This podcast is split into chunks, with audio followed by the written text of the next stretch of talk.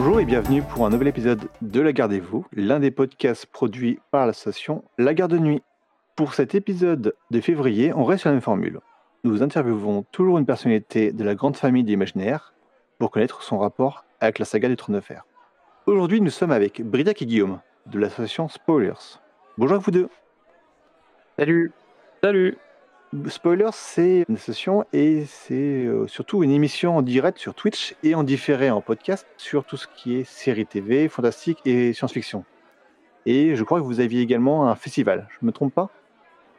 Eh ben, effectivement, Spoilers, euh, c'est euh, d'abord un festival en 2018 où on a eu le plaisir d'organiser des projections de séries des genres de l'imaginaire et aussi de recevoir des personnes hyper intéressantes pour parler de ces séries, de la manière dont euh, elles sont réalisées, euh, de l'évolution euh, de la mise en scène, par exemple, avec Rafik Djoumi, qu'on avait eu vraiment le plaisir d'accueillir. Et puis, depuis, c'est devenu une émission avec donc un enregistrement sur Twitch en live, à peu près une fois par mois, et puis de la rediffusion sur toutes les plateformes de podcast qu'il est possible d'avoir. Voilà. Et vous êtes combien? Parce qu'il y a vous deux, Aubriac Guillaume? Il y a, je crois, également deux autres personnes ou trois autres personnes? Ouais, effectivement, aujourd'hui, euh, spoilers, donc euh, au-delà de Briac et moi, euh, c'est donc CHP. vous pouvez facilement retrouver sur les réseaux avec l'intitulé Ce bon vieux CHP, qui en gros est en charge de l'animation euh, de nos émissions. Et puis, on a été rejoint depuis septembre par euh, deux personnes. Euh, Justine Breton, donc universitaire, je pense bien connue de, des auditeurs et auditrices, et Pépé, Pépé Podcast, qui s'occupe aujourd'hui du coup de la réalisation de nos lives Twitch et de l'overlay, tout ça. On a essayé d'un petit peu de monter euh, en qualité euh, cette année sur euh, ce qu'on peut proposer aussi sur Twitch et, en vidéo. Et, pour ça, on avait besoin d'un bon professionnel, donc il a rejoint l'équipe. Pépé Péremptoire, c'est ça? Exactement, ouais. Oui, très, un très grand professionnel de niveau podcast et Twitch. Tout à fait. Commençons par la première question, la très classique. Quel a été votre contact avec la saga? Ça a été par, la, par le livre ou par la série? Briac, pour commencer alors moi, euh, j'avais pas entendu parler des livres avant que la série commence. Et alors ça fait ça devient lointain maintenant, mais je me souviens qu'à l'époque, je regardais pas mal le site, euh, IGN, euh, donc version américaine avant qu'il y ait une version française maintenant. Et c'est là que j'avais découvert, la critique de séries par épisode. C'est quelque chose qui se fait beaucoup aux États-Unis, mais qui commence à se faire maintenant en France, mais qui vient vraiment des sites américains. Et j'ai eu passé une critique, bah, du pilote de Game of Thrones et je ne connaissais absolument pas. Alors j'ai vu que beaucoup de personnes l'attendaient, je me disais qu'est-ce que c'est que ce truc? Euh, Et j'avais commencé à regarder et euh, j'avais pas trop accroché. Je m'étais arrêté vraiment euh, au tout début, je à l'exécution du, mec du mur qui, qui s'est enfui. Et j'ai dit, je sais pas, ça n'a pas l'air top. J'avais un peu un a priori sur la fantaisie en série, je trouvais que ça, ça marchait jamais vraiment bien et tout. Et après, j'ai un pote qui m'a dit si, si, regarde, c'est vraiment super. Et ensuite, je suis retourné regarder le pilote. Et là, par contre, à la fin, avec le cliffhanger euh, de Bran qui, qui est propulsé hors de la tour, euh, etc., je fais ah oui, ok. Et ensuite, bah, j'étais devenu accro euh, à partir de là, dès la saison 1 et puis bah, sur toutes les saisons ultérieures. Le très classique, la très classique fin épisode où il y a le cliffhanger de Game qui qui a même été jusqu'à la être parodie en fait. Et qui est même, je crois, un peu d'ailleurs euh, aussi ce qui a convaincu, euh, euh, je sais plus lequel des showrunners, mais c'était la même chose. Je crois qu'il avait commencé à lire et qu'il trouvait ça cool. Et c'est quand il arrivait à ce passage du livre qu'il a fait Ah oui, ah oui, d'accord, ok, il y a un truc intéressant ici. Alors je sais plus si c'est Weiss ou l'autre, mais je me souviens avoir lu un, entretien là-dessus. Et toi, Guillaume? Alors, moi, j'ai effectivement un peu. Enfin, j'ai pas lu euh, les livres, mais euh, j'en ai entendu parler parce que euh, à l'époque, c'est encore un petit peu le cas aujourd'hui, mais j'évoluais dans un univers où j'avais des gens qui faisaient du jeu de rôle autour de moi et du coup qui étaient quand même plutôt versés dans la fantasy, dans la littérature de fantasy. Et ça fait partie des livres qui avaient commencé à popper un peu dans les discussions. Et ça a été d'autant plus flagrant en effet quand bah, la série a été annoncée et que il y avait à minima le, chapeau HBO qui promettait quand même une série euh, qui, euh, en tout cas sur le papier, s'annonçait être quelque chose de qualité vu les autres productions que avait pu fournir HBO par le passé. Donc, je pense que c'est enfin, clairement comme ça que j'ai pris connaissance de l'univers de, de Martine et, et, à partir de ce moment-là, du coup, j'ai attendu la série et, et, quand elle a commencé, je l'ai suivie jusqu'à la fin sans discontinuer, quoi. De la 1 à la, à la 8 sans, sans arrêter. Ouais, c'est ça, c'était devenu le rendez-vous annuel. Et vous avez tous les deux vu la série, la dernière série qui était de 2022, House of the Dragons. Ouais, ouais effectivement, ouais. Bon, en préambule dans le podcast, on va parler principalement de Goth, mais comme on va également parler de House of the Dragons, chers auditeurs, euh, attention à vos oreilles niveau spoiler. On va, par contre, on va spoiler que la série, mhm. pas ce qui pourrait se passer après, parce que, euh, comme vous le savez peut-être, euh, la série s'est arrêtée à la saison 1 pour le moment. On va voir la suite en 2024. Et on a, on a malgré tout la connaissance de ce qui se passe après. Ouais. Avec le livre Feu et Sang. Pour toi, Guillaume, quel a été ton personnage préféré de la série, de la saga? Alors, la série, ça fait déjà un moment, mine de rien, euh, que euh, je l'ai plus trop en tête au, quotidien, on va dire. Donc, la réponse, peut-être, elle va vous surprendre, mais la réponse, quand j'ai lu ta question, qui m'a vraiment popé en tête au premier, à la première lecture, c'est euh, Rob Stark en fait, euh, joué du coup par euh, Richard Madden dans la série. Parce que je crois qu'en fait, je me suis toujours déjà, évidemment, les conditions de sa mort, de la mort du personnage, sont éminemment cultes, avec le Red Wedding et tout. Donc, c'est quand même un moment qui est très très marquant, aussi bien dans les bouquins que dans la série. Et en fait, je me suis toujours posé la question tout au long de la suite de la série jusqu'à la fin de euh, quel rôle Rob aurait euh, joué dans euh, l'univers en fait tel qu'il se poursuit avec du coup bah, le destin de Daenerys, de, de Jon Snow et tout. Quel rôle il aurait, il aurait eu? Et comme ça un côté destin inachevé qui m'a assez profondément marqué dans le personnage. au-delà de la pure injustice en plus de, la mort de ses proches et tout ça quoi. Après, de manière plus classique, euh, je pourrais quand même citer évidemment euh, Tyrion euh, parce que Peter Dinklage dans la série et les, dialogues qu'il a eus sont quand même assez marquants et les monologues et tout pendant son procès, c'est resté en tête. et Brienne parce que c'est la découverte d'une actrice avec Gwendoline Christie et l'arc du personnage qui, je trouve, est un des plus satisfaisants sur la série. Euh, voilà, on a vraiment un truc qui est très complet et, euh, et, à la fin, quand elle se fait adouber, on a vraiment la satisfaction d'un accomplissement quoi pour le personnage et euh, donc on a un petit peu moins peut-être pour d'autres. Donc voilà, c'est difficile de choisir un parce que la série évolue beaucoup, comme le bouquin, j'imagine, mais il y a des personnages qui sont très emblématiques à un moment donné et qui vont un peu disparaître après. Donc je, je, dirais ce trio de têtes là, peut-être. Et t'as un personnage préféré dans euh, House of Dragons?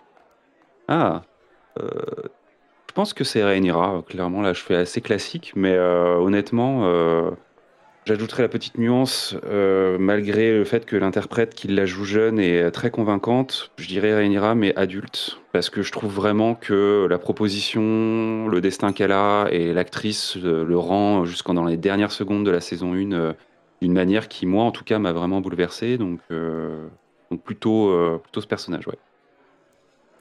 Et toi, Briac? Alors, euh, bah moi, je suis d'accord aussi avec les choix de Guillaume, en particulier Brienne. Euh, après, alors, je pense mon personnage préféré, ça va être Jamie, parce que je trouve très, tout simplement hyper intéressant dans son développement. Euh, du, salaud complet qui justement euh, balance un, enfant par la fenêtre euh, à un personnage que je trouve hyper émouvant et jusqu'à jusqu'à la fin. Enfin, moi, j'aime son arc. Je sais qu'il y a, des, critiques qui n'aiment pas du tout ce, ce, qui, lui arrive au final, mais je trouve ça très intéressant. Donc, je pense que ce serait mon personnage préféré. Après, j'ai aussi, j'ai comment dire, une attirance pour certains, j'ai envie de dire des groupes de personnages. J'aime bien ceux, par exemple, qui viennent un peu euh, faire des, des, chocs dans le fonctionnement de King's Landing. Euh, je pense genre à, euh, Lady Olenna par exemple ou Oberyn Martell. J'aime bien ces personnages qui arrivent et qui viennent troubler un peu le fonctionnement des Lannister, qui rentrent un peu dans les brancards. Ouais, c'est clair. Et j'aime beaucoup aussi souvent les personnages qui viennent euh, du peuple. Euh, je pense genre Ser Davos par exemple, et la manière dont il a justement d'être se comporter très. Enfin, il n'a pas tous les codes, hein, même s'il est là depuis un moment. Il est plus sensible que d'autres personnages. Il remarque des choses que d'autres ne remarquent pas. Il est moins violent aussi fondamentalement. Je le trouve bien. Et j'aime bien Bronn aussi par exemple, avec son côté vraiment. Euh, opportuniste, mais, euh, mais très très sympathique, euh, espèce de mercenaire. entier. Ouais, voilà, c'est ça. Donc j'aime bien ces personnages-là aussi, on va dire des, des, groupes un peu, mais oui, je pense que ce serait euh, Jamie et Brienne, donc c'est pas étonnant d'ailleurs en plus. Mais euh, c'est un peu, voilà, je penserais mon duo favori et ensuite un peu ces types de personnages. Et en personnage détesté, on va rester sur toi, Briac. Alors, personnage détesté, ouais. alors, il y en a un que je n'aime pas, mais pas donc pour des raisons, on va dire, diégétiques. C'est pas le, ce que c'est pas fondamentalement ce que fait le personnage, enfin si en partie, mais c'est la manière dont il est écrit euh, dans la série. C'est euh, Euron Greyjoy, qui, euh, alors, je crois que j'invente rien hein, pour les fans de Game of Thrones, mais un personnage que j'aime pas parce que, alors au début, il est intrigant. En plus, l'acteur, c'est un, bon acteur. Hein, comment il s'appelle Billy Westbeck. je sais plus, il était dans Borgen. Enfin, très, un bon acteur. Mais euh, le personnage, j'ai trouvé finalement euh, très euh, caricatural et en fait, c'est un peu, il rejoint enfin une tendance certains personnages de Game of Thrones, c'est un peu comme Joffrey ou, ou Ramsay Bolton dans du, de l'espèce de, psychopathe quoi, total. Mais Joffrey comme Ramsay, on arrivait à leur donner un peu une profondeur, un peu l'ambiguïté. Enfin, ils, n'avaient jamais de rédemption, mais on voyait, on comprenait des choses aussi. Donc Joffrey, bah, résultat de, de, l'inceste, et donc une famille quand même assez compliquée, Ramsey avec son père. Et je trouve que c'est ça qui manque à Euron, il n'y a jamais une dimension en plus, et il devient de plus en plus euh, euh, bah, too much en fait, au fur et à mesure que la série euh, évolue. Et puis tout simplement, je trouve qu'il on lui donne trop à faire, même dans la dernière saison. Enfin, c'est lui quand même qui tue un des dragons, si je me souviens bien, avec le, voilà. Et ensuite, c'est lui qui poignarde Jamie. Euh, ah, là, ça fait trop, quoi. Il survit, il survit à tout et jusqu'au bout, il c'est, un méchant qui fait justement un peu tâche. C'est, pas le genre de méchant qu'elle nous avait habitué Game of Thrones. Euh, euh, et, voilà, il manque de profondeur et il, est too much. Grosso modo. Et c'est logique que ce soit pas quelque chose qui, que tu as habitué la, série, c'est parce que c'est l'un des personnages où il y a eu le plus de modifications entre euh, la série et euh, le, personnage d'origine du livre, en fait. Là, on te l'a sûrement déjà dit, mais bah, hmm. sur ce, au moins sur ce point-là et sur Dorn, euh, le, livre est beaucoup mieux. Mais bon, après, ça peut être personnel. Oui, j'avais cru comprendre que c'était une déception, la représentation de ce personnage, effectivement mais qu'il n'était pas, enfin encore aujourd'hui, au début ça va. Quand il apparaît, euh, tu, tu, c'est plutôt intéressant avec ce que ça fait pour, pour Fion, etc. Mais c'est euh, l'évolution et surtout moi dans la dernière saison, son utilisation, je dis ah, non, ça ne marche pas, ça ne marche pas du tout. Et toi Guillaume?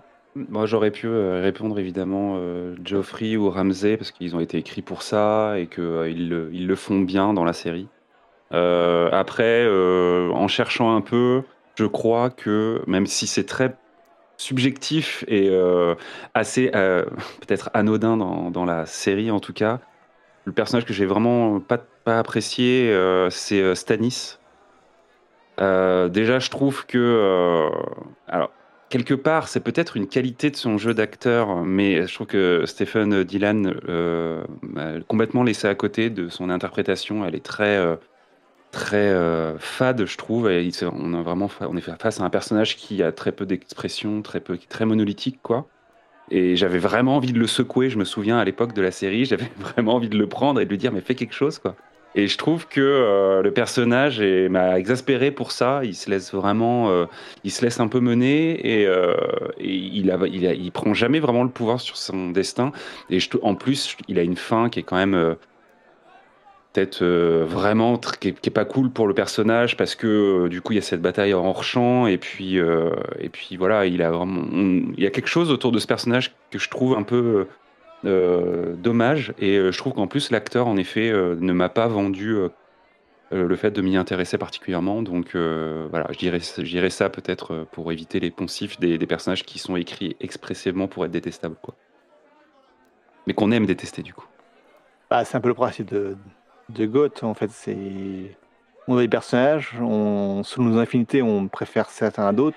mais ils sont faits pour euh, nous faire faire des, des émotions très intenses en fait, nous faire ressentir la passion. Complètement, ouais. Et il y a moins ça, je trouve, dans House of the Dragon, pour le coup, euh, en termes de personnages à détester. Il y en a quelques-uns, mais euh, je trouve qu'en une saison, on arrive bien plus à te montrer le côté gris de chacun des personnages, même s'il y en a qui sont clairement euh, manipulateurs et qui euh, font des choses qui sont répréhensibles, on va dire. Euh, que ça soit les enfants du coup de Millicent ou même c'est Laris, je crois, il s'appelle le, le conseiller de la reine là qui prend un peu le pouvoir sur la fin. Oui. On c'est pas des personnages qui sont veulent pour être veulent comme pouvait l'être Ramsay ou Geoffrey ou voilà quoi. C'est il y a une construction qui est intéressante, je trouve. Je pense qu'il y a également beaucoup moins de personnages et donc ils sont construits de façon euh, encore, euh, encore moins manichéenne. Et on a donc on a le temps de déjà on a le temps de les voir évoluer parce que c'est sur euh, un, arc de, temps beaucoup plus important. Donc on voit l'origine de chacun en fait. Lorsqu'on voit l'histoire de Rhaenyra et Alicent jeunes, on, on les voit avoir des enfants et donc lorsque les enfants ont un, un- des actes plus ou moins euh, répréhensibles ou, euh, ou acceptables niveau éthiquement, on voit pourquoi ils l'ont eu. Parce que euh, même si il n'y avait pas la caméra sur eux, et ben en fait il y avait la caméra sur Alicent qui explique pourquoi ils, pourquoi ils ont ce comportement-là. Pourquoi euh, Aegon est comme ça, pourquoi euh, Lu, euh, Lu, c'est pareil. Voilà, Mhm. c'est. Ouais, clairement. On ouais. a, comme on a suivi, on a suivi une, une famille. euh, alors, on n'est pas sur, euh, sur un Dallas ou un Les Feux de l'amour, mais on, Eh. mais on les a suivis en fait sur longtemps et donc on a, on, sait pourquoi, d'où ils viennent en fait. C'est vrai. Parce que ça se trouve, si on, si on avait un Euron, peut-être que c'est un, son modèle de, de papa que- qui fait, qui reproduit et donc qui, qui est aussi euh, particulier dans la série parce que papa était pareil. Ce qui, ce qui, n'est- ce qui évidemment est euh, une gageure parce que si on suit le bouquin, il n'est pas tout comme ça. Pour rester sur, le côté euh, appréciation, vous avez une maison de Westeros ou une, région du monde euh, préférée? Euh, je pense que je vais. Le fan de fantasy en moi pense au mur assez vite. Pas une région ou une maison en particulier, mais au mur parce que je trouve que c'est bah, c'est là que se concentre pas mal du fantastique de la série. Et visuellement, euh, c'était une vraie euh, trouvaille euh, intéressante. Ce grand mur de glace là, c'était assez nouveau, on va dire. Puis ça crée aussi plein d'enjeux en termes de, de mise en scène, euh, de dramaturgie et tout. C'est cool. On y revient souvent. Euh, donc euh, voilà, au-delà de, maisons en particulier, où euh, c'est, je pense que c'est ça qui me reste en tête géographiquement, dirons-nous, et en lieu. Après, on va pas se mentir, euh, ça a quand même l'air d'être un endroit meilleur pour vivre, quoi. même si on le voit pas beaucoup dans la série. Alors, bah déjà, je suis d'accord avec Guillaume. Enfin, j'adore tout ce qu'il y a au, au mur et au-delà du mur, parce que jusqu'au bout de la série, je trouve que ça reste un endroit vraiment à un côté effrayant. quoi. C'est très angoissant. On ne sait pas exactement ce qui se cache dans, les, dans la glace, dans la neige. Enfin, ça, ça fonctionne toujours très bien, ce- cet aspect-là du, du fantastique de, Game of Thrones.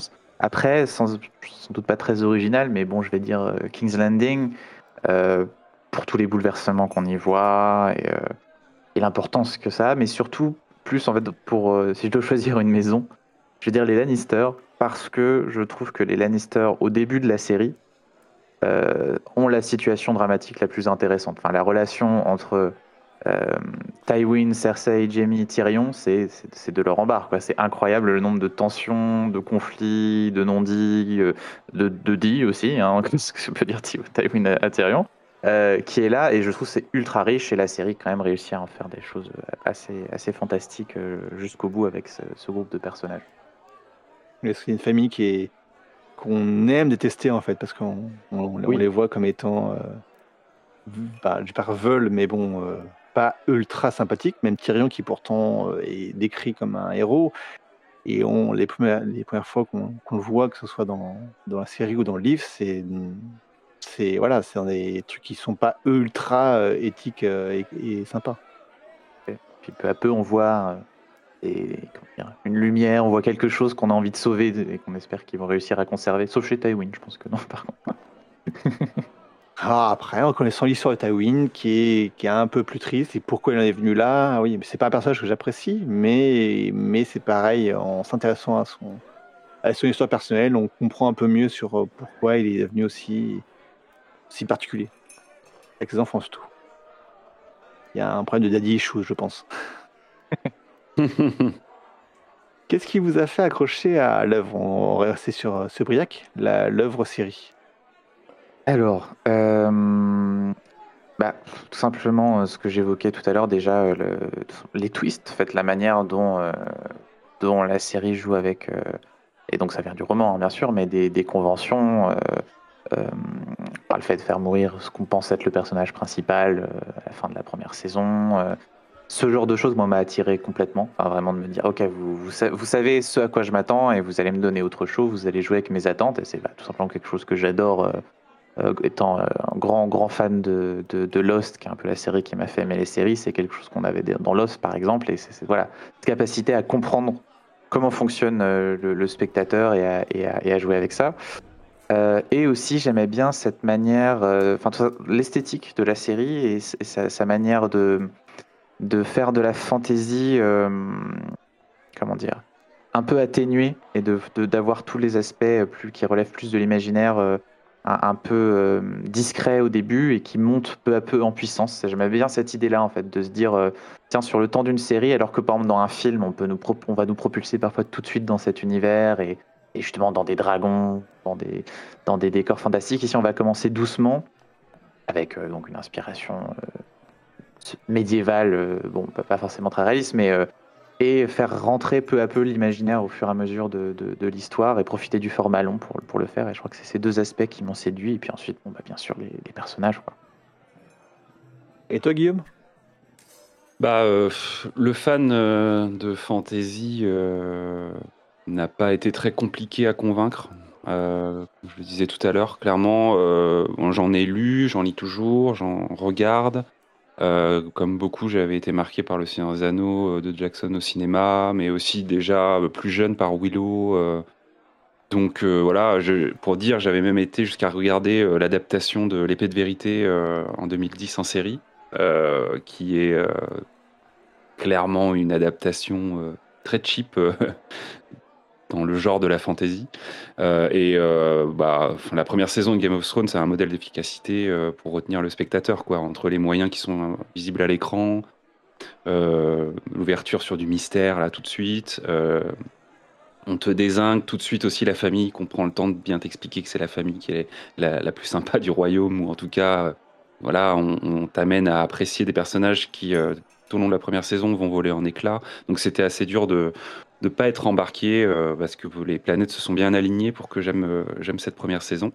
Euh, et je rajouterais aussi que Game of Thrones est vraiment devenu un rendez-vous, comme je le disais tout à l'heure, mais aussi un rendez-vous social dans le sens où déjà à l'époque, on se souvient, c'était ultra culte et je me souviens même que j'ai des collègues qui se réveillaient plus tôt le lundi matin pour regarder l'épisode de Game of Thrones avant d'aller au boulot, de peur d'être spoilé.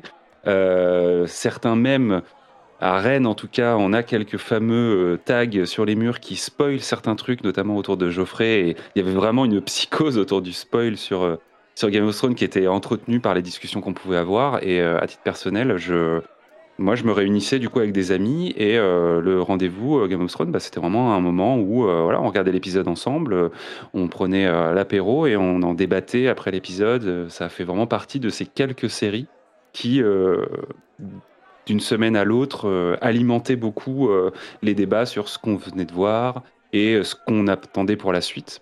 Sachant qu'en plus, dans l'eau, il y avait forcément des gens qui avaient lu les bouquins et qui voulaient pas spoiler. Donc, il y avait un petit peu ce, cette petite lumière dans les yeux qui voulait dire attendez, vous avez encore rien vu. Donc, voilà, c'était vraiment un contexte que j'avais pas connu depuis Lost, pour être honnête, et, et que j'ai pas trop reconnu depuis. Donc, ça en fait un, souvenir assez euh, culte euh, euh, et, voilà, j'ai accroché pour toutes ces raisons-là.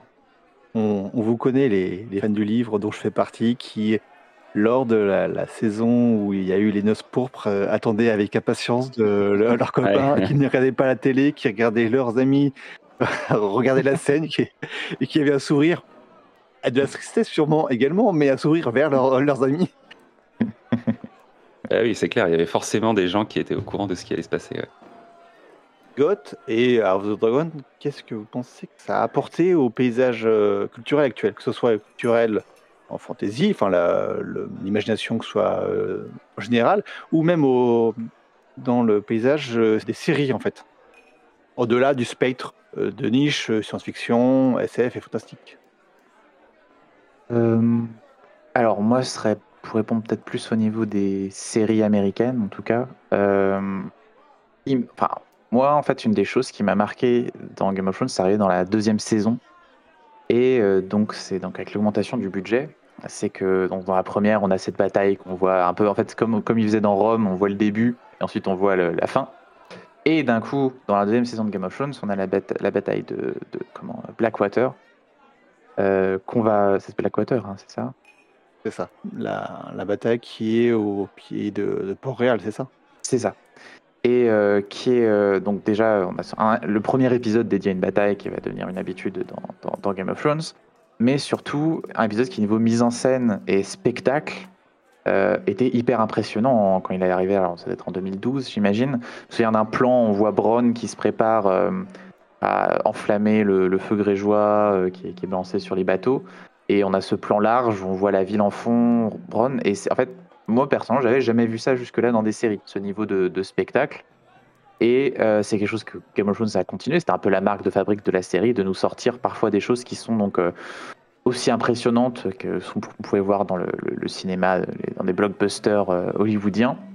Les scènes d'action, voilà, au niveau des convaincants au niveau des spéciaux, de la mise en scène, au milieu de voilà d'un épisode, on va dire plus plus, plus conventionnel de, de série. Et je crois que c'est cette idée-là en fait que la série pouvait commencer à concurrencer le cinéma sur le, plan du spectacle, alors qu'en fait, traditionnellement, on a toujours considéré que la télévision devait abandonner cet aspect-là, qu'elle pourrait jamais être au niveau du cinéma, jamais proposer un équivalent, qu'il fallait donc se concentrer sur, euh, d'ailleurs même d'un point de vue sur des gros plans, etc. Et donc, elle a amené cette idée-là, elle a développé au fur et à mesure, euh, jusqu'à voilà la dernière saison, c'est très impressionnant.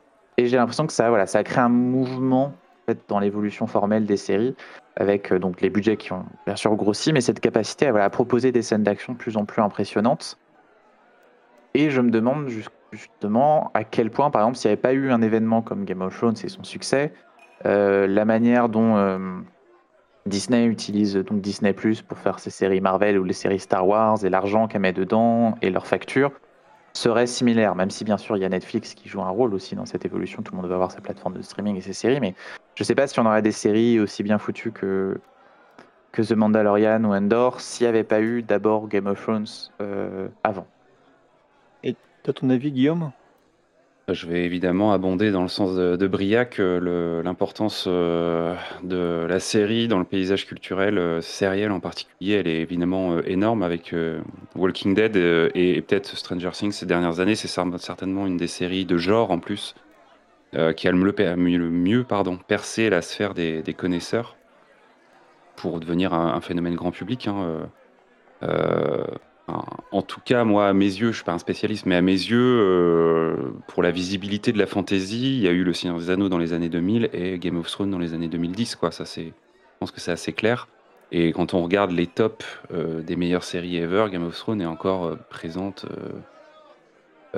bah, dans beaucoup, beaucoup de tops en 2023. Et pour une série qui est terminée, pour une série de ce genre-là. Quoi. Donc donc euh, voilà quoi, c'est clairement euh, une série qui a beaucoup euh, apporté, mais qui reste encore, je pense aussi, une recette à décrypter pour beaucoup de productions, on va dire, qui essaient de répéter un peu ce schéma sans vraiment y arriver, en poussant le curseur d'un côté ou de l'autre, un peu plus de fantaisie, un peu plus de, de drama ils savent pas trop, mais euh, parce que ça reste le mystère de ces grandes séries, euh, de ces séries grand public entre guillemets comme euh, The Walking Dead encore une fois ou Stranger Things, c'est que ça reste des séries où on pourrait se dire qu'elles appartiennent à, une sphère de gens qu'on pourrait associer voilà à l'univers des geeks, mais qui qui sont regardées par tout le monde, qui sont aussi peut-être une preuve que la pop culture, on va dire, est quelque chose qui devient de plus en plus mainstream et de plus en plus diffusé dans les sphères euh, générales, quoi. Donc, euh, mais oui, c'est un, marqueur important. vous avez une volonté pour la suite, que ce soit en série ou en livre, si vous, voulez que, que Martine écrive autre chose ou sur un, point différent de la saga? Bah, j'étais un assez grand supporter, euh, du projet de série, euh, The Long Night là, qui a été annulé en 2021, qui faisait partie des premiers projets, euh, spin-off annoncés à Game of Thrones. parce que je trouve que l'exercice de la préquelle, moi j'aime bien, mais je trouve qu'il est intéressant quand on remonte vraiment loin dans le passé, quoi. On se détache un peu de ce qu'on connaît et on vient un peu, illustrer la mythologie de ce qu'on a vu et de ce qu'on a apprécié, quoi. Ça n'arrivera pas. On, a eu House of the Dragon à la place, qui remonte lui aussi dans le passé, mais de manière un peu plus, euh, un peu moins lointaine et qui s'avère être euh, hyper intéressante et hyper euh, agréable à suivre. globalement, j'ai apprécié Game of Thrones, donc l'univers de, de Martin. Moi, j'ai envie de le voir plus. Ça me, ça me déplairait pas. Après, euh, un peu comme pour Star Wars, je trouverais ça bien d'aller explorer d'autres parties du monde, euh, voilà, euh, sortir un peu des, des mêmes dynasties qu'on connaît pour creuser des, zones du lore ou des endroits géographiques qu'on n'a pas vus, mettre en place d'autres histoires que les mêmes choses que ce qu'on a encore aujourd'hui avec House of, the, Dragon, qui sont du coup des histoires de succession et de drames familiaux. ça reste la patte de Game of Thrones et de l'univers voilà qu'on dépeint aujourd'hui dans les adaptations sérielles mais j'aimerais bien que euh, s'il continue à développer des choses, euh, on change peut-être un petit peu de, bah, de, de, prisme par rapport à ça, d'ambiance aussi, et qu'on soit sur euh, d'autres galeries, galeries, de personnages, ça serait intéressant. Et toi, Boyac et bah, je suis tout à fait d'accord avec Guillaume. Moi, ce que je rajouterais, c'est que ce qui m'intéresse aussi, c'est de voir en fait, l'univers de Westeros est tellement fort que je pense qu'il est vraiment très plastique au niveau narratif, c'est-à-dire qu'il peut accueillir d'autres manières de raconter les histoires que ce qu'on a pu voir dans, Game of Thrones. Euh, Game of Thrones, c'était, on l'a dit, euh, amplitude géographique, énormément de personnages. Et là, bah, tu, le rappelais tout à l'heure, euh, Sébastien, que House of the Dragon, bah, là, on a un, ensemble plus restreint de personnages. Et on a par contre là une amplitude temporelle. On sait qu'on va être sur plusieurs, on voit on est sur plusieurs décennies. Donc déjà ça c'est intéressant de voir. Ok, on va raconter une histoire un petit peu différemment. Et euh, bah, dans les projets, alors je sais pas si c'est toujours d'actualité, mais il y avait, euh, euh, il voulait adapter, je crois, donc des, une série de, nouvelles, c'est le Tales of Duncan mm. qui donc là promettrait une série qui soit plus autour d'un duo de héros et plus un peu d'aventure, enfin un, rythme et un, style un peu différent encore. Et donc moi, c'est vers ça que j'aimerais que on s'oriente sur les spin-offs, parce que je suis curieux de découvrir le monde, de continuer à découvrir Westeros, mais aussi de le découvrir avec d'autres regards, d'autres manières de, le raconter. Je pense c'est ça qui m'intéresserait le plus. C'est d'avoir des séries très différentes de Game of Thrones au niveau narratif. Donc il y a Leg qui est, euh, qui est encore au projet. Il y a un projet d'animation sur, euh, sur Tige. Euh, Tige, c'est quelque chose qui n'est pas du tout, du tout abordé dans la, saga de série. C'est en fait c'est la partie orientale, extrême orientale de Westeros au-delà de, au Westeros, et qui est un peu l'influence euh, asiatique, euh, chinoise de, de ce monde-là. Et euh, après, bah, après l'un des projets qui fait le plus parler de lui actuellement, c'est Snow. C'est la suite. la suite, voilà, je, vois vos MOOC, on n'est pas totalement sûr. La suite de Goth où on parle de bah, ce qui se passe pour Jon Snow et qu'est-ce qu'il fait après? Alors d'accord. Tu vois, c'est un peu l'inverse. Euh, ouais. J'allais dire d'accord, mais seulement si c'est un western euh, dans la neige, quoi. Parce que il y avait un peu euh, cette mercenaire dans les dernières saisons là, qui il y avait un côté un peu sympa de ça. Ouais. Mais sinon, ouais, bon là, on est vraiment dans la suite de quelque chose. on est dans les choses. C'est ça. La rigueur, si effectivement on place Jon Snow dans une, un contexte différent et qu'on va dans un autre genre d'histoire, peut-être que ça peut être intéressant. Je dis jamais non, mais euh, après, euh, personnellement, ma, réticence, c'est que euh, un de mes soucis avec la fin de la série, c'est qu'on se concentrait sur, sur Snow et, et, Daenerys. Or, je trouvais que Kit Harington et Emilia Clarke, c'était les, parmi les acteurs les plus faibles du, du, casting, et, du coup, ça, pose des problèmes quand tout, tout, repose sur eux deux. Donc là, d'avoir de nouveau une série qui repose sur Kit Harington, je, sais pas. À, voir. Surtout que, encore que Daenerys avait des choses à raconter, à la fin, Jon Snow bah, en fait, on a l'impression qu'il pédalait dans la small pour trouver des choses à lui faire faire ou les faire dire, en fait. Et puis il a une jolie fin, finalement. C'est une belle conclusion pour son personnage, ça marche bien, euh, voir partir. Ce plan où on le quitte, tu dis oui, c'est bien, on n'a pas besoin de revoir du Jon Snow a priori. Mais on sait jamais, on sait jamais, ça peut être très intéressant. Mais ce qui est marrant sur ce projet-là, c'est que tout le monde a une idée de qu'est-ce, qui, qu'est-ce que ça pourrait être et qu'est-ce que ça sera, qui est souvent malheureusement dit différent, mais qu'est-ce qu'ils aimeraient, c'est le côté, je crois que c'était dans mon présent épisode, il y avait le, le Tropper qui avait parlé du, d'un Jon Snow euh, qui doit sauver Westeros parce que Bran euh, est devenu ultra evil. Euh. Ouais. à, la rigueur, quelque chose qui creuserait, parce que c'est vrai que peut-être une déception. je parviens sur les choses que vous avez sans doute déjà abordées beaucoup dans le podcast, mais peut-être une petite déception, enfin une des petites déceptions de la fin de la série, c'est de ne pas avoir creusé un peu plus la, mythologie des marcheurs blancs. Euh, même si c'est bien qu'il reste mystérieux, ça peut être l'occasion de rajouter des choses là-dessus, d'aller avoir d'autres d'autres détails, peut-être de voir qu'ils sont ils ont ils sont pas ils ont pas tellement perdu. Enfin, je sais pas, mais il y a peut-être quelque chose à faire là-dedans parce que c'était un des, un des aspects très forts de la série jusqu'à la fin peut-être et qui s'est un peu évaporé sur la dernière saison. Ça aurait été quelque chose qui aurait été abordé lorsqu'il y avait le projet de la, longue nuit. Sûr. Et ça, ça intéressait beaucoup de monde parce que là, c'est quelque chose qui est complètement, complètement inconnu, enfin inconnu très grandement inconnu. Pour, on, connaît certains protagonistes, on, mais c'est très, très, très, très, très flou en fait.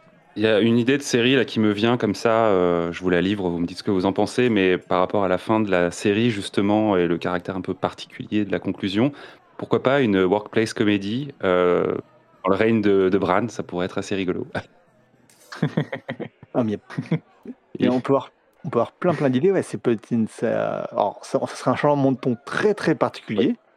Même si j'avoue que la toute fin euh, côté côté Port-Réal, le côté euh, la, le conseil qui a l'air plus comique que réel, ouais, ça peut ça peut jouer. Ce serait vraiment un pas de côté important et qui serait vraiment une, mise en danger, je pense, pour la, franchise d'accepter. Une sitcom, ce serait excellent. Tiens là peut-être le nouveau le nouveau Camelot, hein, qui sait.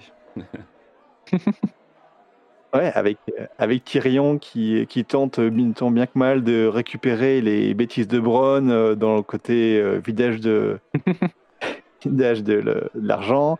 Euh, le côté Brienne qui se bat pour faire accepter le, fait qu'elle soit chevalière et qu'elle qu'elle lead, qu'elle contrôle une bonne partie des, des forces en tant que femme de, du Port-Réal, hein, ça peut, ça peut... Bon, bah, après, c'est un moment marrant le côté Brienne sur, euh, sur ça.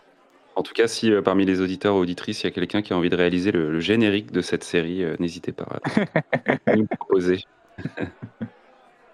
N'hésitez pas, chers auditeurs, bah, à donner un générique comme, ce que vous proposez, ou également mais d'autres idées. Qu'est-ce que, qu'est-ce que vous souhaiteriez, vous, avoir comme, comme suite pour, cette, hmm. pour Goth et pour of Dragons? Que ce soit, bah, que ce soit en série, que ce soit en livre, que ce soit en animation, que ce soit en, sur le support que vous voulez en fait. Une série, une série de podcasts euh, saga MP3, pourquoi pas Ça existe, il y a certaines licences qui l'ont. Euh, Star Wars, euh, au niveau transmédia, fait maintenant des, des parties de son lore qui sont que en, en audio. Doctor Who aussi a fait ça. Doctor Who a beaucoup, beaucoup développé avec le retour d'anciens docteurs et tout. Ouais, niveau transmédia, ouais, c'est important. Très récemment, on parlait justement de podcast. Vous avez, vous, fait un podcast, que votre euh, spoiler, c'est, comme vous avez dit tout à l'heure, est une émission, et euh, qui est nommé The Ring of Powers and euh, House of Dragons, l'âge des héritières. Alors, tout d'abord, Galadriel Rhaenyra et Alicent, qui sont les personnages des deux séries, les personnages principaux de ces deux séries en tant que femme, euh, pour vous, de quoi elles sont héritières en fait? Guillaume, pour commencer? Euh, L'idée de ce titre, euh, qui était effectivement un, retour hein, sur les, deux séries événements fantasy de la rentrée septembre 2022, c'était de se dire en effet que déjà plutôt que de les mettre dos à dos, on se pose la question de savoir ce quel rapport elles entretiennent avec euh, la franchise euh, qui les a vus naître, quoi. Donc euh, le Seigneur des d'un côté et Game of Thrones de l'autre. Et en ça, effectivement, elles sont héritières de ces deux monstres de l'imaginaire. Donc on s'est un peu posé la question de, ça déjà, et puis effectivement de se rendre compte, ou en tout cas d'analyser la place qu'avaient les personnages féminins dans le récit des deux séries, et de voir qu'effectivement elles le traitaient de manière assez différente, et de voir comment aujourd'hui, sur un matériau qui est la fantasy, qui souvent est un matériel qui euh, date un peu, et qui donc est aussi un peu le reflet de son époque. Hein. Tolkien, euh, bah, c'est vieux. Hein. Martin, c'est plus récent déjà, mais comment aujourd'hui, quand on crée une série, quand on fait une adaptation de ce matériel-là, euh, on essaye de se poser aussi les bonnes questions en termes de représentation, de, de, diversité, etc. Et comment ces deux séries-là, ben, elle pousse un peu la, petite pierre de ce truc-là, euh, avec effectivement la question qu'on se posait sur Ring of Power et Galadriel de se dire que est-ce qu'un personnage féminin fort, c'est forcément un personnage guerrier?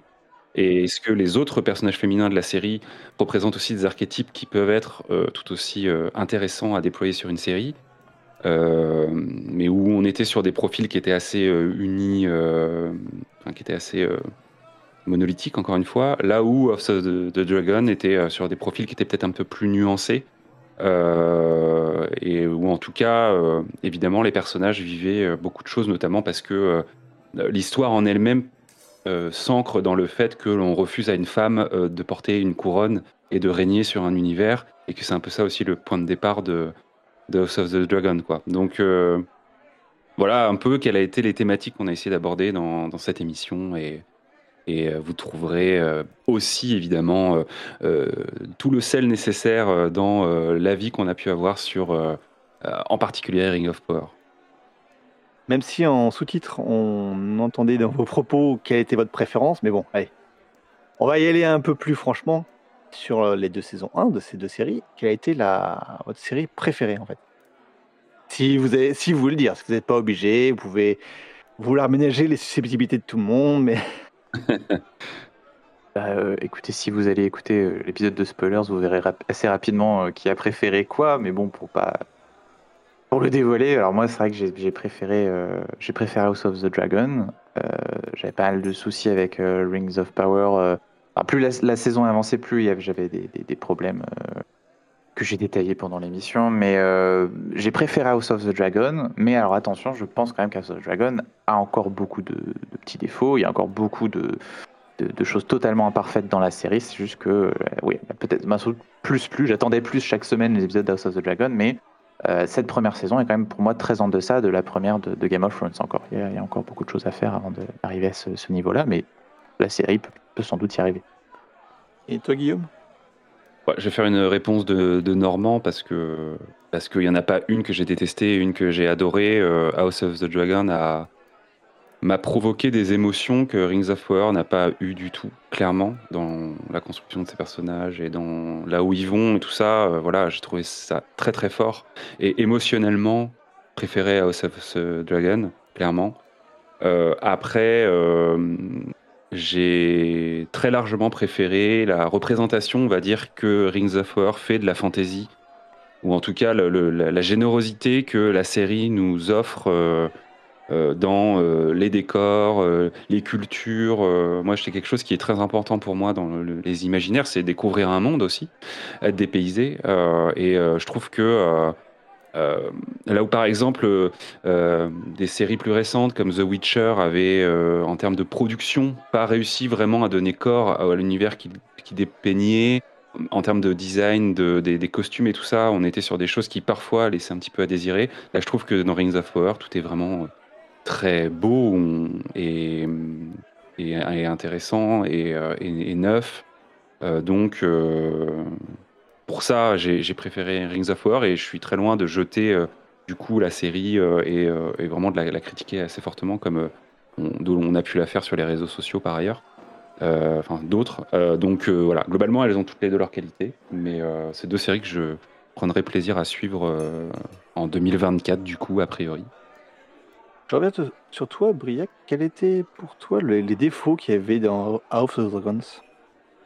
Alors, euh, moi j'ai eu des soucis euh, en termes de structure narrative. J'ai trouvé qu'il y avait des, euh, des épisodes. Alors souvent ensuite on voit pourquoi tel moment a été montré, mais je trouve que la série met un peu de temps à se lancer et à lancer ses conflits, je dirais d'une certaine manière, de manière moins forte justement que Game of Thrones qui arrive, mais c'est quelque chose d'assez rare, hein, mais Game of Thrones et aussi, je, permets une petite parenthèse, mais c'est aussi un truc intéressant, c'est que Game of Thrones, autant les soucis qu'elle a pu avoir sur la fin sont aussi un souci d'adaptation. Euh, de, manque de matériaux de, base, de devoir improviser, donc voilà, beaucoup de soucis. Mais je trouve que les qualités de la série sont aussi des qualités d'adaptation dans la première saison. Ayant lu le premier tome, que j'ai aimé, mais quand tu lis ce, premier tome de George R. Martin, tu as beaucoup de moments, par exemple, de narration euh, où, on va te, faire de l'exposition, te faire découvrir le monde. Je me souviens d'un passage où Caitlin Stark, je crois c'est quand elle arrive à, King's Landing pour retrouver Ned et on a tout un passage, on a deux pages, on, donne alors je sais plus ce, qui est évoqué, mais on évoque plein de choses sur le monde alors qu'elle s'approche de King's Landing, etc. Et c'est des choses que dans la série tu comprends par des dialogues, par des regards, par, euh, la manière dont bah, la série exploite son potentiel audiovisuel. Donc c'était vraiment une bonne adaptation sur ce plan-là. Et House of the Dragon doit composer avec le fait que son, matériau de base n'est pas un roman euh, exactement, donc c'est plus compliqué au niveau de la structure dramatique. Et alors après, vraiment, bon, moi, le, souci que j'ai, c'est que euh, là où justement, qu'on en parlait de Game of Thrones, c'était une série spectaculaire et très très réussie dans ses scènes d'action, euh, très convaincantes, ça n'a pas été le cas pour moi dans House of the Dragon. Je trouve qu'il y a les effets spéciaux, il y a des soucis avec les dragons, il y a des trucs qui marchent pas. Euh, quand. Euh, je, sais plus, on spoil ou pas House of the Dragon Je sais plus ce qu'on a dit. On évite Si, on, peut, on peut. Le, la, la, saison 1, oui. Mais ah, post-saison 1, non, mais la saison 1, on peut, oui. On peut un peu. D'accord. Tu as cette scène où. Euh, comment s'appelle-t-elle Rhaenys arrive avec son dragon dans le. lors du, du sacre de. Comment ça Aegon. cette scène-là, alors d'un point de vue narratif, il n'y a pas de souci, mais d'un point de vue visuel, moi, elle marche pas du tout. Je vois, je sens les fonds verts, il y a quelque chose qui fonctionne pas, alors que justement, Game of Thrones avait ce, côté très, euh, très palpable. Enfin, ils arrivaient toujours à garder un peu les pieds sur terre. J'y croyais quoi, jusqu'au bout. Ils avaient réussi ça. Et euh, ça, c'est quelque chose qui est perdu pour moi dans House of the Dragon. Et je suis pas fan de la photo. Y a des. Par contre, bon, les, les décors, les costumes sont très bien, mais ça, c'est un des soucis que j'ai eu. Alors que c'est justement, pour moi, c'était un des acquis de Game of Thrones d'une certaine manière. Donc de les voir repartir là-dessus avec euh, une photo qui est vraiment dans le style qu'on a actuellement avec la, photographie numérique et qui est vraiment moins intéressante. ça c'est un des soucis que j'ai avec la série. De George R. Martin, vous avez, est-ce que vous avez lu ou vu d'autres choses de, de l'auteur? Guillaume, pour commencer? Alors j'ai rien lu de lui et euh, je n'ai pas vu non plus autre chose. J'avoue que je me suis cantonné à Game of Thrones. Après, j'ai euh, un œil euh, curieux sur euh, une série qui a été adaptée d'une autre de ses créations, qui est donc Night Flyers, qui est adaptée de, du Volcrine, qui est une série SF pour le coup cette fois, dans l'espace. voilà, c'est une série qui a été annulée au bout de 10, épisodes, donc je ne sais pas si la première saison conclut quelque chose et peut se regarder un peu comme une mini-série ou si euh, malheureusement on reste sur un cliffhanger. Mais en tout cas, euh, il faut savoir que c'est disponible sur Netflix euh, en France. Donc voilà, par curiosité, je pense que un jour je me laisserai tenter pour voir si on reconnaît un peu des gimmicks de d'interaction entre les personnages ou si éventuellement bah, le, travail d'adaptation est passé par là et où on est sur quelque chose de complètement différent. J'ai pas vu la série, j'ai lu le livre. Après, c'est un livre assez court, donc je sais pas si niveau matériel, il y avait euh, beaucoup plus que pour une seule saison. Mais encore une fois, j'ai pas vu la série, donc je peux pas dire, euh, peux pas dire du tout ce qui, est, qui en est. Et toi, Briac?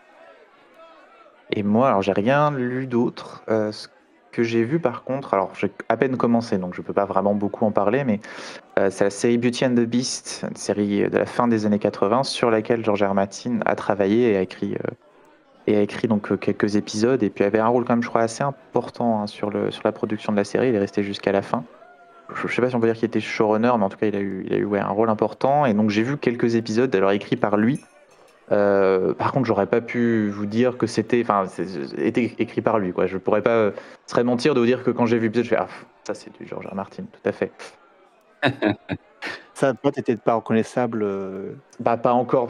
Dans dans un contexte où il doit s'insérer dans une histoire avec d'autres scénaristes. Et euh, alors peut-être que si la série, en continuant la série, je vais la voir, et peut-être aussi tout simplement le fait est que, comme j'ai dit, j'ai lu que le premier Game of Thrones. J'ai pas lu les autres, euh, les autres romans, les autres nouvelles de George R. Martin, donc je n'ai qu'un aperçu très limité de son style. Et peut-être qu'en fait, quelqu'un qui connaît bien, en voyant ces épisodes, va ah bah si, tout à fait, tout à fait, ça c'est des idées à lui. Mais en tout cas, c'est intéressant de le voir aussi dans ce format-là, qui n'est pas celui auquel euh, on l'associe tout de suite euh, au début, et de voir aussi la pertinence que, ça, que son œuvre finisse adaptée à la télévision, là où il a aussi lui pas mal travaillé. Quoi.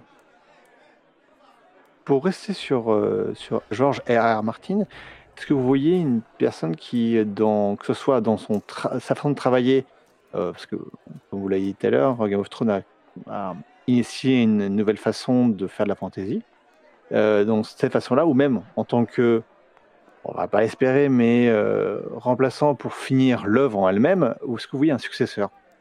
Waouh Non, ni l'un ni l'autre? Ah, malheureusement, euh, un successeur.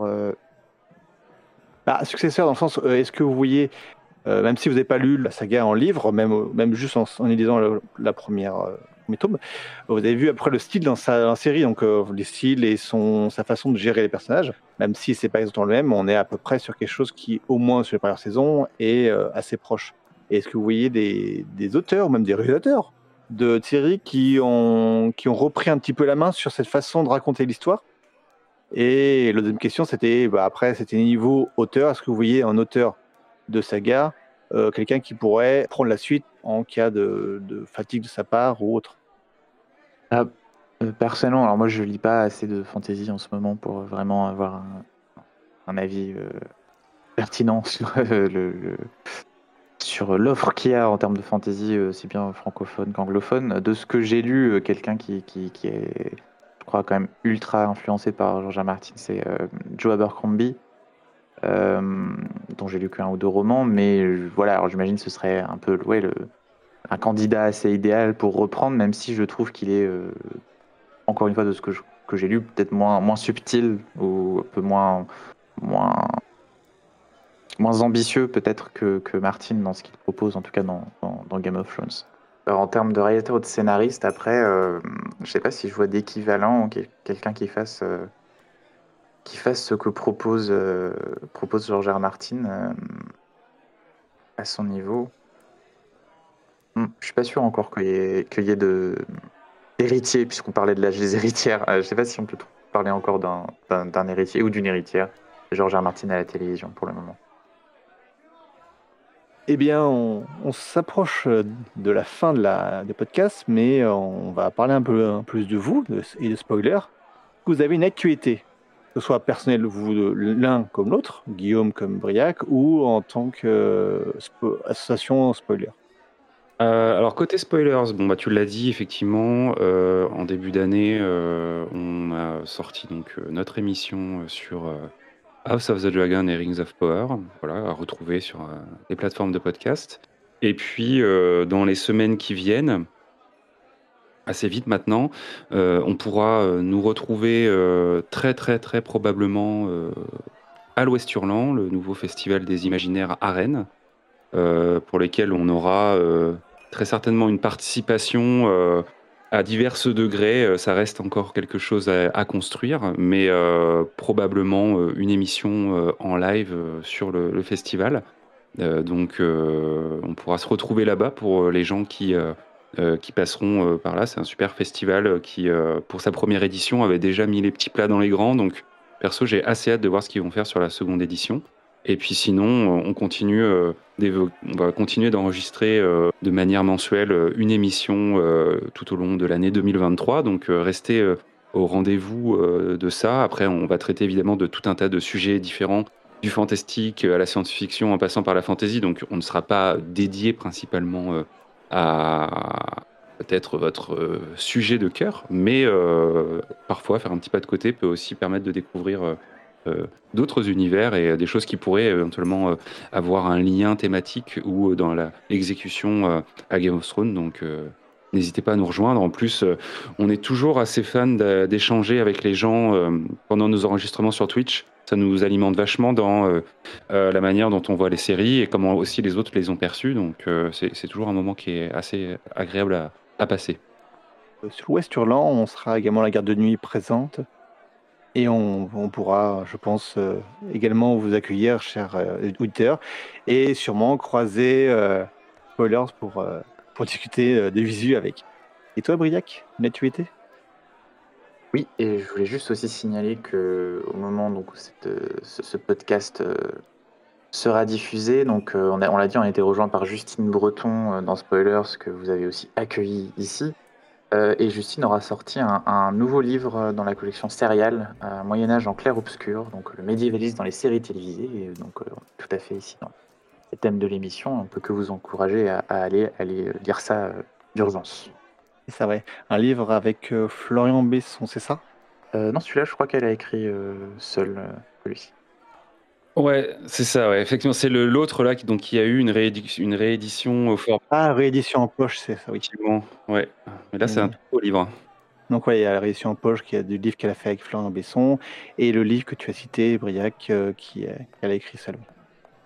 Bah, je vous invite euh, tout le monde à, lire ce, lire ces livres. Parlant de lecture, vous avez un conseil lecture ou visionnage? Briac, pour commencer alors, euh, visionnage, euh, j'ai essayé de penser en restant un peu à quelque chose qui pourrait plaire si on se dit que la personne qui, nous écoute aime Game of Thrones. Alors, ce que je conseillerais personnellement, c'est la série Kingdom sur Netflix, qui est une série coréenne et qui, en fait, même si elle est, attention, très différente, moi j'ai retrouvé un plaisir de Game of Thrones parce qu'on a donc euh, un ensemble de, machinations pour obtenir le pouvoir. Donc on, se passe, ça se passe dans la, la, Corée euh, médiévale, oui je crois que ça peut appeler ça la Corée médiévale, j'imagine. Euh, et donc bon, pour placer rapidement, c'est en gros dans, dans ce contexte-là, va y avoir une épidémie qui va se, répandre rapidement à travers la Corée, qui transforme les gens en zombies. Donc on a un mélange de ce contexte spécifique au niveau culturel, historique, genre des zombies, et qui est un mélange qui fonctionne à fond. Et en fait, on retrouve de of Thrones, donc je le disais, à la fois dans ce côté, donc il y a plusieurs personnages, plusieurs qui luttent un peu pour, pour, être à la tête du royaume, euh, il y a des trahisons, complots, mais également, en fait, dans ce contexte, on retrouve totalement certaines scènes avec euh, donc euh, les, marcheurs blancs, ces foules de, de, de, bah, morts vivants qui, courent vers les héros, qui s'effondrent avec leurs épées. On se retrouve vraiment quelque chose de Game of Thrones avec la différence culturelle en plus. Donc vraiment, si vous aimez ces aspects-là de Game of Thrones, vous allez retrouver quelque chose dans Kingdom, euh, qui ne fait en plus que pour l'instant que deux saisons et un, film, un épisode spécial en plus. On attend la, troisième saison, mais c'est vraiment une excellente série. Et on peut aussi vous encourager à écouter l'épisode spoilers. Je crois qu'on lui avait en partie dédié, si vous voulez en savoir plus. Et toi, Guillaume, une recommandation?